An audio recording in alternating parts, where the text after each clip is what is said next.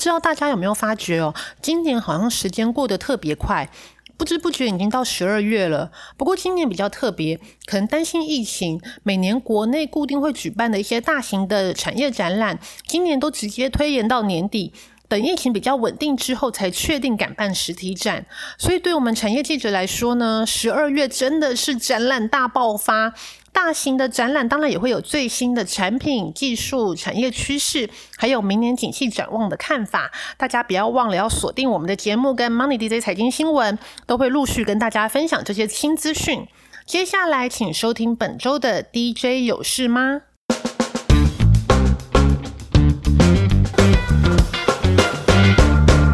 首先，针对美股的部分，最近美股真的也是被这个最新的变种病毒 Omicron 时不时的就会冲击一下市场信心。但根据美股达人、金融大叔 Barry 的看法，市场上的游资多，所以可能在消息面受到疫情讯息的冲击，可能会像前阵子一样，一天跌，隔一天就涨。可见不少投资人看中错就会再进场，投资心底看很短。但除了疫情之外，在总体美国财经数据的消息面，台湾时间周五晚上会公告上个月的美就业报告会揭露一些失业率、非农就业人数以及时薪增幅的数据。下周比较重要的还会公布消费者物价指数。不过，其实这些数据最终都在反映大家对通膨议题的决策判断。所以在十二月十五日，联总会发布最新利率决策会议的结论，以及说明是否会加速缩减购债。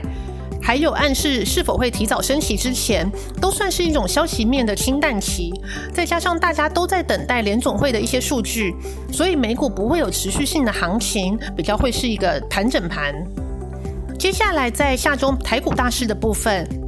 下个礼拜十二月八日到十二月十日，第一个要起跑的大型展览就是智慧能源周，会网罗包括太阳能、风力发电的业者，还有供应链相关的厂商。其中太阳能指标厂商茂迪、联合再生、元晶都会有一些新产品的推出，以及对明年景气的看法和展望。其他包括电厂的相关材料业者，包括太阳能支架钢材的业者如星光。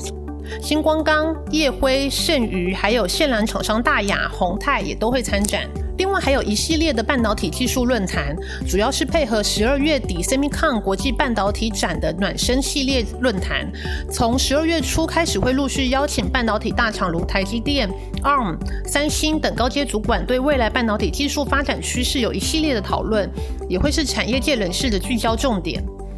那在下周重点法说的部分呢？十二月七号由 LED 点测分选设备大厂惠特的法说会，这可以说是 Mini LED 的指标厂，也是富彩的重要合作伙伴。随着明年 Mini LED 使用量继续倍增，那相关厂商在产能上的扩充，进而就会对设备的需求旺盛。那公司今年每股盈余占估是十三元以上。据我们线上记者的追踪呢，惠特明年的设备订单已经接到第二季以后，目前的能见度都都有两三季以上的水准。那明年成长还是偏向乐观。另外呢，下周会登场的还包括台塑集团的十二月业绩说明会。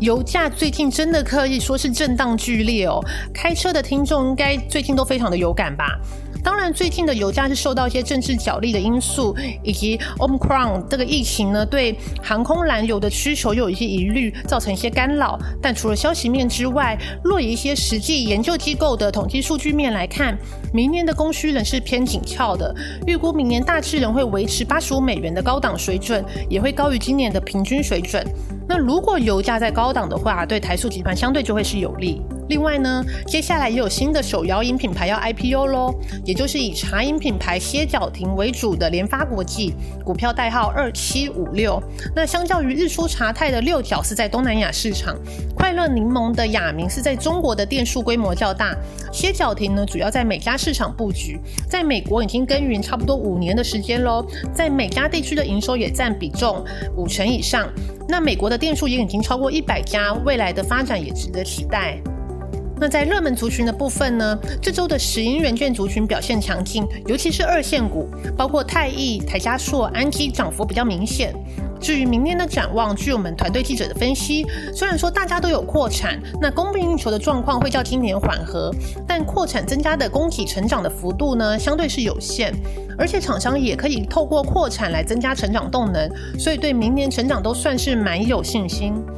另外一个族群就是记忆体产业。盘跌几乎已经长达半年的低润现货价，终于从上个礼拜开始有一点落底的意味。那本周足底往上的趋势又更加明确一点，有一种最坏的情况已经过的氛围哦。那现货市场相对是波动比较大的市场，也比较浅跌。如果现货市场有机会站稳的话，接下来就会是合约市场上涨的风向球，也因此推动相关的记忆体族群向上反弹。那最后呢，还有一个族群也是最近涨幅明显的，这个刚好也是我们下周产业大小事的主题，算是一个小而美又小清新的族群。那照惯例呢，要先卖个关子，请大家锁定下周二的节目。以上就是今天的 DJ 有事吗？大家下周见喽，拜拜。